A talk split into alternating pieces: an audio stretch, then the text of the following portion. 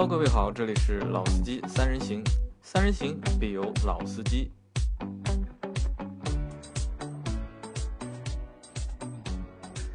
Hello，大家好，欢迎收听老司机三人行，我是杨磊。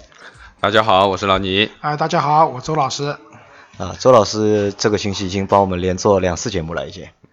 啊，对啊，我现在来上班了。啊，周老师就是现在加盟我们了，然后在将来很长很长的一段时间里面，对吧？大家一直能够听到周老师的声音。对的，那个这两天啊，我那个就是有点有点高兴啊，为什么呢？一个是来过来加盟我们老司机三人行了，第二个呢，这两天我是个胖子，这两天我们胖子的优势体现出来了。对吧？台风天，胖子出门比较安全。啊，你这个是在影射我吗？对吧？对，像杨老师这种体重不到一百斤的，就这两天是不太能出门的。啊，当然这个开个玩笑了，就是这两天大家知道，就是说东南沿海、澳门啊，包括那个福建、广东，对那边就是都那个叫天鸽的一个台风登陆了以后，造成了很大的一个自然灾害。包括也发生了一定的人员伤亡，对吧？财产损失就不说了，有人员伤亡，那对于这点来讲的话，其实还是蛮难过的。看到这些新闻，而且就是其实每年的夏天，在八九月份这个阶段，好像每年都有对各种各样的台风登陆。对，这是一个自然现象嘛，就是在这个夏天的时候，台风会就是登陆我国的，一般来说就是东南沿海地区，通常都会发生一些各种各样的一些灾情吧。但今年的就是台风天好像和往年有一点点不一样，就不一样在哪里呢？就是我们昨天好像昨天和前天应该是比较就是台风比较大的那个时候，然后就是在朋友圈里面和就是群里面，就是很多人大家都在转一些就是台风时候那些就是小视频嘛，对吧？有很多就是我们和看到很多就是台风和车有关的小视频，这个好像在之前好像是比较少的看这种视频。但今年好像就特别多，对，然后也看到了几个就是蛮让人就是惋惜的视频。对对对，那这个就只能讲就是人力确实没有办法和那个自然的一些力量去抗衡。那在发生台风天的时候，台风、狂风、暴雨，这个时候我们用车的话，那首先原则肯定是自身的安全是第一位的，自身的生命安全一定是第一位的，财产是第二位的。对的，好吧，那。今天既然讲到这个话题啊，就是说，其实大家就是说，我也算个老司机吧，我开车已经超过十年了。那就是说，也先讲一讲我以前在那个台风天开车的一个经历吧。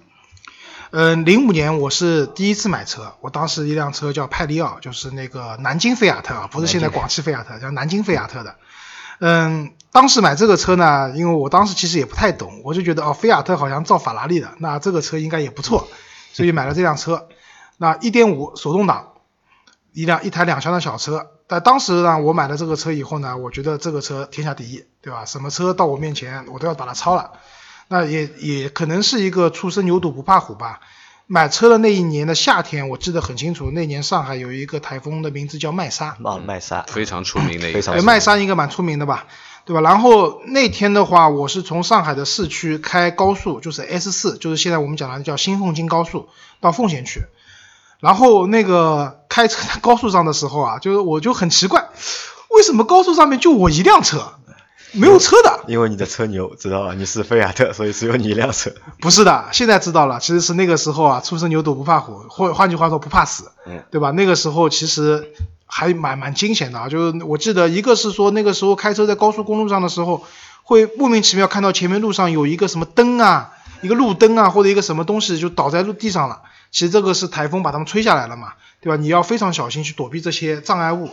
那第二个的话，就当时我记得很清楚，就是说我从市区到奉贤的话，我要经过一座大桥，叫凤浦大桥。凤浦大桥上去以后，它那个横风非常厉害，这个车感觉，因为车本身也自重轻，然后在这上面开的时候，感觉这个车整个车在横向的位移，就是不停的修正方向，不然的话这个车就要横向的飞出去了。还有一个就是。一阵大风来的时候，可以看到就是那个桥上面有一堵那种水墙，真的是一堵可能至少有五六米高的这样一个水墙，然后车子就咣冲进去了以后，把水都撞开了。当时感觉还蛮好的，有点像那种。大家可以脑补一下这个画面，对吧？我认为这个画面可能只在电影里面或在电视里面出现。然后周老师如果能够亲身遇到的话，我觉得也算一个奇遇了。我觉得。对的，这个有点像什么？这有点像真人版的那个激流勇进了，就是冲到水里面去那种感觉。对吧？然后那个后来高速出来了以后，我当时停在一个那个公司的门口等人嘛，然后那个还有人过来问师傅，你这个什么地方去不去？三十块钱去不去？把我当黑车了，对吧？然后当时我非常自豪的告诉他说，我不是黑车，我不去，对吧？那说明就是这种天气可能叫车也确实蛮难的。那这就是我当时那个开这种台风天啊开车的一个比较特殊的有趣经历，之后就没有了。为什么？之后一般来说有这种台风我就不出门了。嗯，那老倪啊，老倪，你作为我们这里生活经验最丰富的，阅历也是最丰富的，你的你遭遇的那些就是恶劣的天气或者极端天气的情况，可能要比我们多吧？哟。呃，关于台风的故事其实蛮多，说两个台风的故事给我们听听。因为在九几年的时候，其实上海也来过一个蛮大的一个台风。然后呢，我听到的一个段子呢，就是我朋友的一辆雅阁去浦东机场接人，回来的时候天窗天窗飞掉了，天，然后就去里面所有的人全都淋得落汤鸡一样的回来的。不，我问一下啊，这个天窗是自己加的还是原厂的？原厂的天窗，我认为呢，它这个天窗肯定之前肯定有有过什么问题啊，绝对不可能是原封的，可能是后面补过啊，或者说修理过。那么原则上讲，我觉得不至于质量这么差啊，就直接可以天窗 直接刮飞掉。我们之前不是说过嘛，有辆车哪辆车啊？就是开着开着路虎嘛，对吧？开着开着天窗飞掉了，然后我们还找到那个视频，对吧？对，这个是我朋友的一个经历，我也听过，因为也是我身边的一个朋友。然后对于周老师讲的这个麦莎，其实说实话，真的非常出名了。上海麦莎。呃，出过一个大事儿啊，就是东方曼哈顿小区的这个整个地库被淹掉一米多水深，涉及了几百辆豪车，损失达超过五千万，啊，包括法拉利啊、保时捷啊，反正淹了很多，这是一件很大的一件事情，就关跟车有关的一件事情。当然就是，呃，麦莎那一年呢，正好晚上的时候，我正好在我一个朋友家，啊，我这个朋友呢住三十四楼，哦，那蛮刺激的，很高的，很刺激的，然后。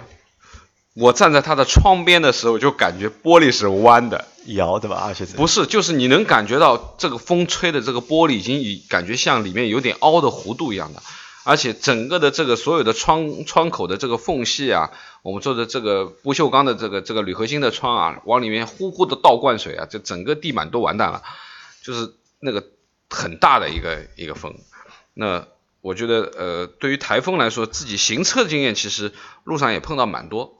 但是呃呃风险上面啊危险上面我自己倒没有怎么碰到过，当然可能呃毕竟在市区啊，可能我没有在高速公路上碰到过这样的这个台风，那么呃市区开车可能在高架上面会碰到一些，但是也不会像周老师前面说的走新凤京。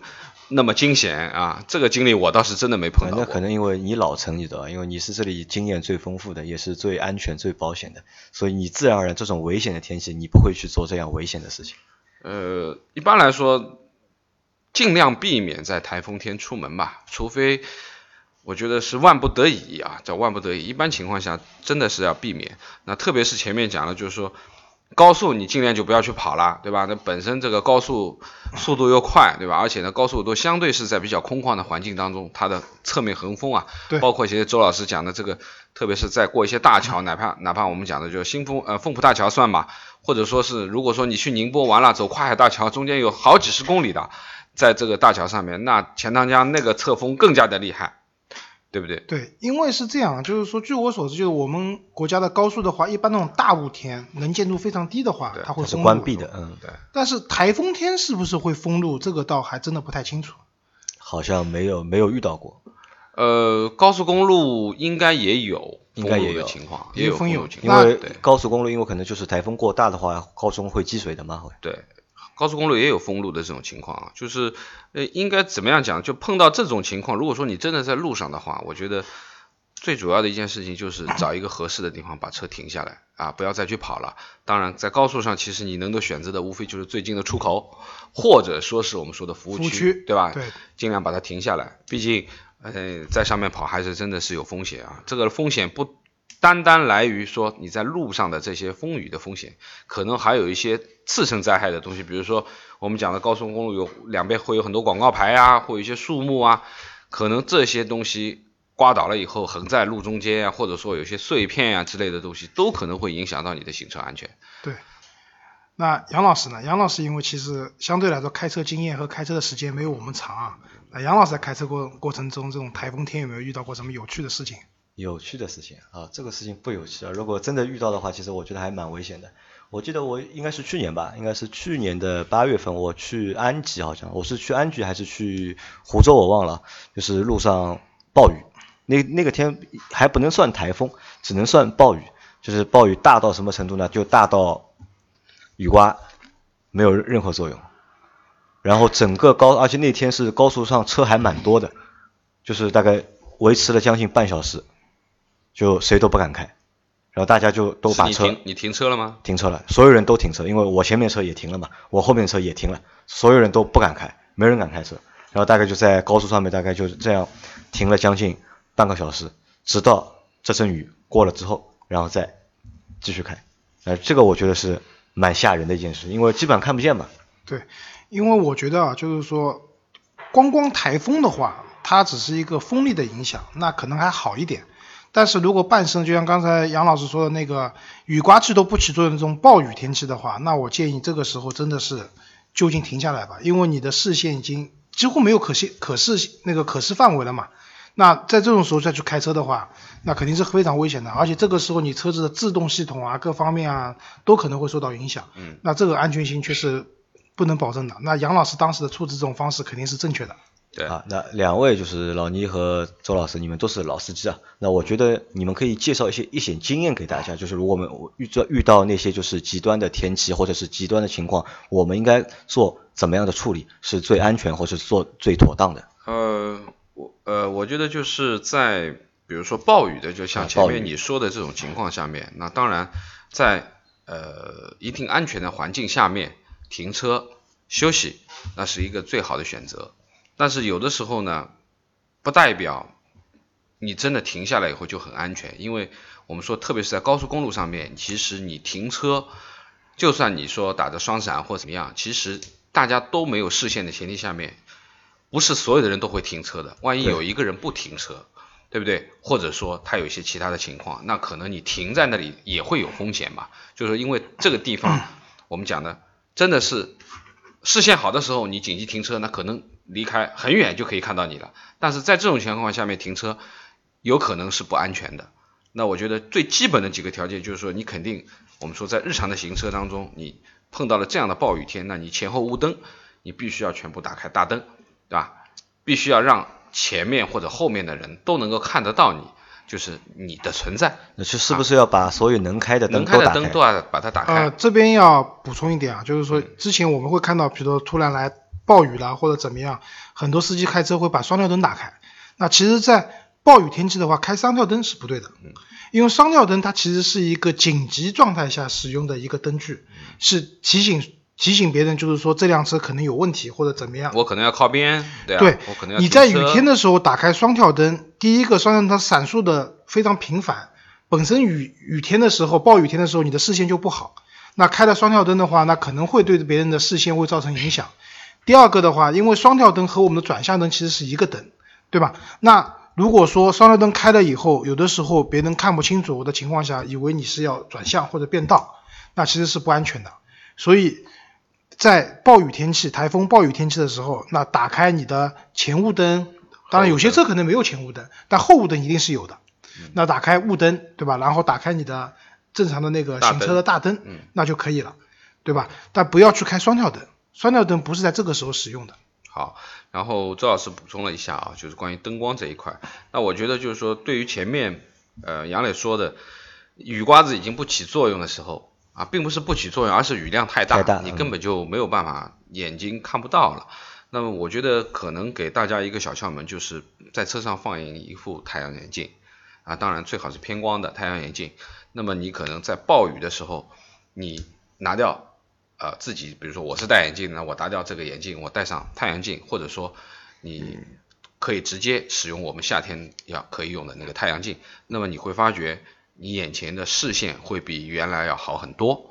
啊，为什么呢？因为我们说从光线折射的原理上面，其实啊，呃，暴雨的话其实是你可。可看不到很多的东西，但是通过偏光的作用的话，其实可以让雨点啊看上去就不会像原来那么密集，或者说完全都失去这个视线。那么应该说这个经验是我自己一直开车，我经常在用的啊，因为特别是今年夏天，上海其实说实话雷暴天是很多的，基本上每天都在发雷暴，可能下午碰到，也可能中午碰到，也可能傍晚碰到。就我们碰到了以后，可能会有这么短暂的十分钟，会非常大的这个雨，对不对？可能不像台风那么持续那么久，但是这种情况偶尔也会发生的。那我觉得太阳眼镜的，特别是偏光太阳镜，其实对于呃路面雨点，那它是有一定的作用的。那我觉得这是我觉得在行车上。那老倪，我有个问题啊。就是说，我们知道太阳眼镜或者偏光镜啊，你白天的时候用，那我也知道，我也知道这样一个窍门，就是说大雨的时候戴太阳眼镜，其实会让你视线变清楚。那如果是晚上呢？晚上的话也要看情况了，就是我们讲的这个太阳镜的话，其实也有颜色深和浅的这个区别，对不对？那么常规的情况下也不会太大很深的这种太阳镜的。那么呃，反正我自己的太阳镜属于中性的那种。晚上也能用吧？也可以用，晚上也可以用，因为晚上其实外面也有灯。其实它只要有一些辅助的照明，还是可以用，但是不建议长时间的去去戴这个。就应对雨最大的那个那那个阶段，就是你应该在，比如说我可能会在呃雨最大的这么几分钟里面，我把它戴起来，因为我不能停车嘛，这个时候我可能必须得开，那怎么办？那我可能需要短暂的去使用一下，那么这个是很好的一个一个小窍门吧，我觉得，那么这个是很重要的一件事情。对，对那么还有就是我们说的前面我们在讨论的这个关于暴雨所带来的一些次生的东西，比如说的道路积水的情况啊，对吧？可能会有一些深坑啊，或者说是乃至于我们在过一些隧道啊、地道啊这些情况下面碰到很多的积水的这种情况，那么这个其实在涉水这件事情上面，其实也是有一些基本的一些我们说的操作的要求的。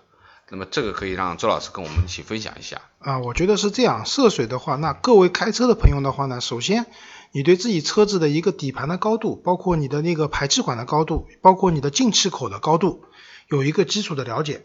因为现在因为很多就是就发生这种暴雨啊、台风天气的时候，会有积水这样的情况，所以很多那种地下通道，包括一些桥洞下面。它都会有一些那高度的对黄色的标线来指示说现在的积水的高度是多少。对。那如果你 对自己的车子的这些基本的高度有一定了解的话，那你去对应那个黄色标线的这样高度，你就知道你的车是否可以通过这样一个深度的一个积水。如果明显已经超出了你这个车的这样的一个高度的极限的话，那就不建议去强行尝试了，因为这个时候下去的结果只有一个，那就是发动机进水嘛。对吧？好，那当然，很多时候你可能没有办法去很正确的判定，就是那个你的车是否可以通过这样的积水。那比较好的方式，一个是说你可以看一下其他有没有车子通过，跟你同车型或者说跟你差不多车，比如说轿车对应的是轿车，对吗？如果是 SUV，你对应的是 SUV 去看，如果人家可以通过的话，那基本上你应该也是可以通过的。但是呢，过水也是有一定技巧的。就是有句就是说玩车的人一直讲句话叫慢过水，快过沙。这什么意思呢？就是说当你过沙地的时候，你要加油门，尽可能的快。而且在沙地里面的话，就是说当你车轮打滑了以后，你加大油门，让发动机的那个扭矩输出更大的时候，其实很多很多状况下是可以帮你的发那个轮胎重新获得抓地力的。啊，当然这个是扯远了。那我们讲水，水的话为什么慢过啊？因为很简单，就是说一旦有积水的话，首先面对考验的是你的排气管。那排气管最主要的作用大家知道就是把发动机的尾气排出嘛。那理论上的话，就是说。只要发动机的排气口一直在排气，它的水就不会进去。就像我们有游泳经验的人来讲，如果你在水里面游泳的时候，当你需要就像花样游泳啊这样，当你是需要倒立，就是你的鼻孔朝上的时候，你这个时候需要你的鼻孔里面不断的出气，来保证水不会进去。那汽车的排气管其实也是这样一个道理。那所以当你在过积水的时候，比如说我们开手动挡的车型的朋友，那你这个时候基本上就是挂在一档上面。用一档慢速的通过油门缓缓的加油，并且保持一定的油门的开度。对，就油门保持不要一会儿踩的深一点，车子快了哦不行了，我把油门收掉。那如果是你是自动挡的话，那现在基本上大部分的车都是手自一体嘛。如果手自一体的话，你就用你的那个手动模式，把那个档位调到一档或者二档。那这个时候同样的也是缓加油门，保持一个匀速的向前 向前开的这样过程。那可能一些车型它的自动挡没有那个手动模式的话，那这个时候一般都会有低速档、限位档，对吧？L 档或者二档、三对档对对，那同样道理，用这样的方式去通过。那这样通过的话呢，那就等于在整个过水的过程中，你的排气管其实一直都在排气，那水就不会进去。因为大家知道，如果你突然收油门的话，排气管是会有个回压的，这个时候你的车啊，不是你的车，对不起，就是水会通过你的那个排气管被倒灌进去。对，当然了，这种情况一般是不会倒灌到你的发动机的机，因为整个排气管的那个尾端到你的一个发动机其实是要跨了一个整个一个车的，其实蛮长的。但是呢，如果水倒灌了以后，有个最大问题是什么？会损坏你的三元三元催化器。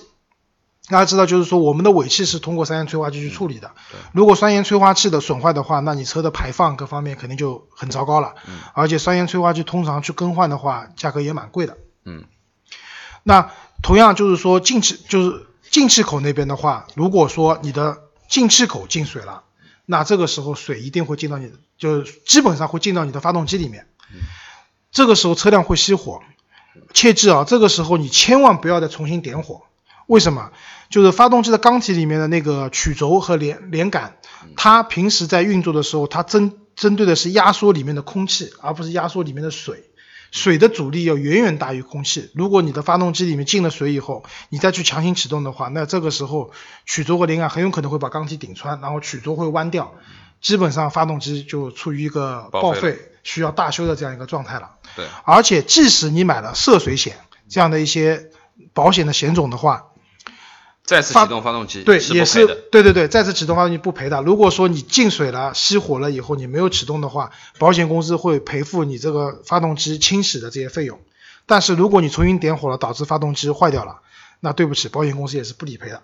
对，那我觉得就是从涉水上，前面周老师已经讲了基本上的一些要领啊，低速、低档位、对稳油门、对，匀慢速，通过，不对对对基本上是这样的一个原则。那么前提是我们讲的就是说，呃，也要看自己的车子的高度能力啊，对，呃，本身你这辆车能离地间隙也好，或者说我们说的进气口，特别去仔细的看一下啊，我呃，我们说。排排气管这一块东西倒不要太多的注意，哪怕我们说真的水高到把排气管都淹掉，也问题不会太大，就像前面周老师说的。但是更重要的其实应该是看你的进气口，就是我们说的发动机的啊进气的这个阻块在哪里，它的高度位置，那么你自己应该做一个简单的了解。那么还有一个呢，就是我们说的远离一些大车，因为大车它和你在对面会车的时候。它的轮胎比较大，而且它缓慢行驶的时候，它会把水推过来。可能你看到的三十公分、四十公分的水，大车一过，可能就变成五十公分、六十公分一个浪头过来了。对那这个非常有可能，如果是一个面对面会车的一个过程，那可能它会把这个水直接推进你的发动机舱。对那么你原本认为你这点水可以过的，那结果可能会导致这样的一个情况。那就是说，我觉得在路况上面，包括呃呃行驶当中去。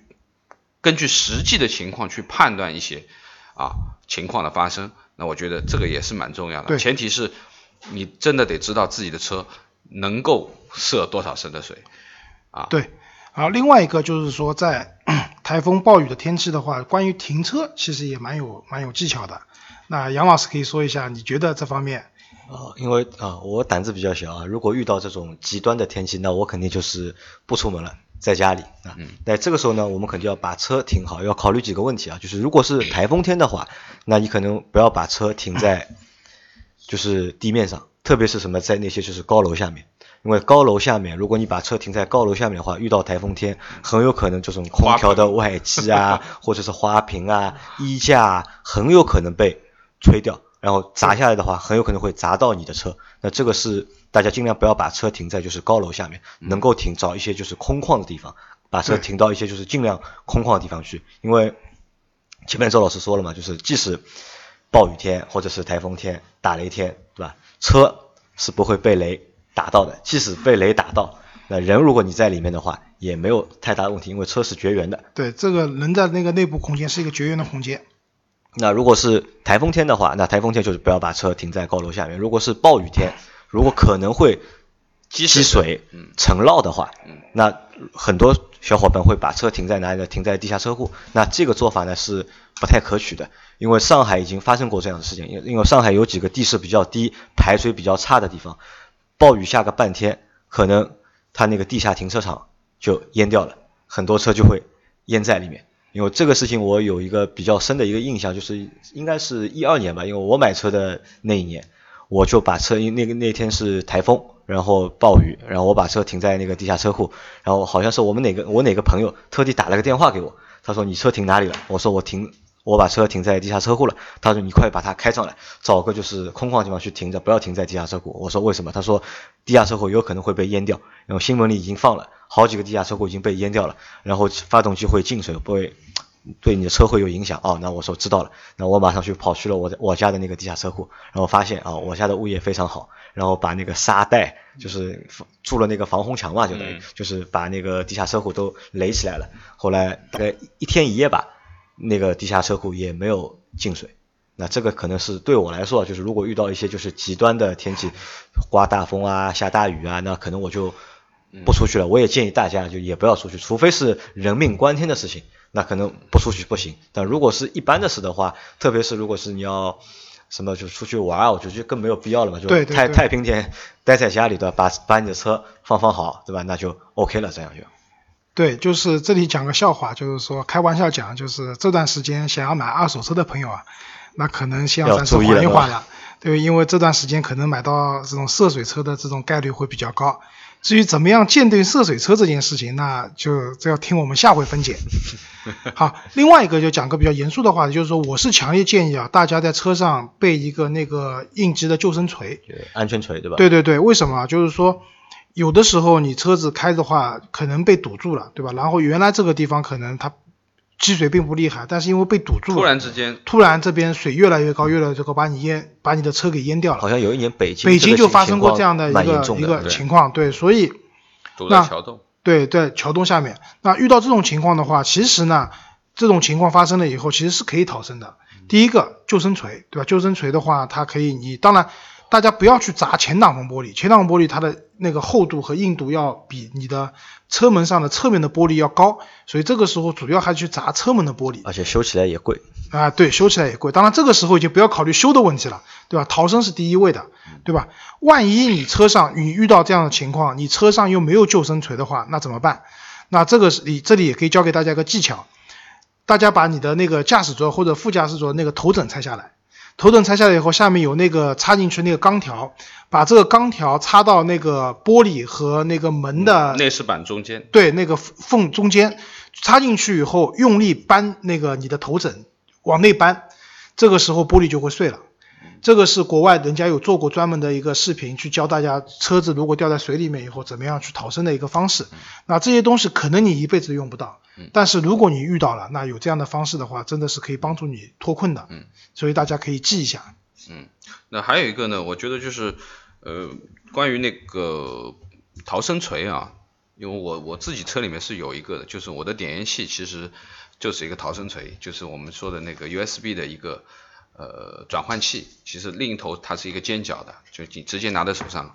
其实这个呃不一定很大，要很重，它其实只需要一个非常锋利的尖角，对，可以去击碎玻璃。那么同样的，就是你在使用逃生锤的时候，不应该去击打整个玻璃的中心，而是应该击打它的边缘。边缘啊，因为你知道击打中心的时候，整个的玻璃它其实是有个韧性的，你在击打它的时候，它可以有一个韧性回弹。其实你打中间是很难打破这个玻璃，而是敲击四个角，就是玻璃的四个边角这个位置更容易击碎玻璃啊，更容易击碎这个玻璃啊。那么同样就是我觉得呃，作为一个啊男生，我觉得问题不是很大。可能对于女孩子来说，本身力气比较小的，那么技巧就变得更加重要了，对不对？那么选择合适的地方啊，选择合适的工具，那么做破窗的逃生。那么这个真的是一个救命的事情啊，请大家谨记，一定要在自己的车里面放上逃生锤，或者说啊。呃，我们说的有一些防爆的手电筒啊，很硬的啊，防爆的手电筒也好啊，或者说是尖锐的，能够敲击的这些啊工具啊，而且不是放在后备箱啊，是放在你随手可以拿得到的地方。对那，么这个是很重要的放在。手套箱啊，或者中央的扶手下面啊，都可以啊。我在最后总结一点，就是我觉得就是你们前面说的那些，就是我觉得大家对大家来说都很重要，但还有最重要一点是什么呢？就是还是要说到那个视频，就是可能我们前两天看的一个视频，就是一位车主他觉得风很大，可能会把他的车吹翻吹翻，然后他下车去撑那辆车，嗯结果车还是被吹翻了，然后他被压在了车下，好像上升了呃，上升了，去世了嘛。嗯其实这个在这种情况下，我认为在我们遇到极端情况下面，就是生命第一，财产第二，对，就是能不出去的就尽量不要出去。如果真的出去遇到问题了，那肯定是要先要保命啊！先要保命，先要保护，自己。自身的安全永远是第一位的，好吧？好最后祝那些东南沿海的，特别东南沿海的朋友们啊，大家用车安全，好吧？好，谢谢。那这期节目就到这里，大家再见。好，再见。拜拜。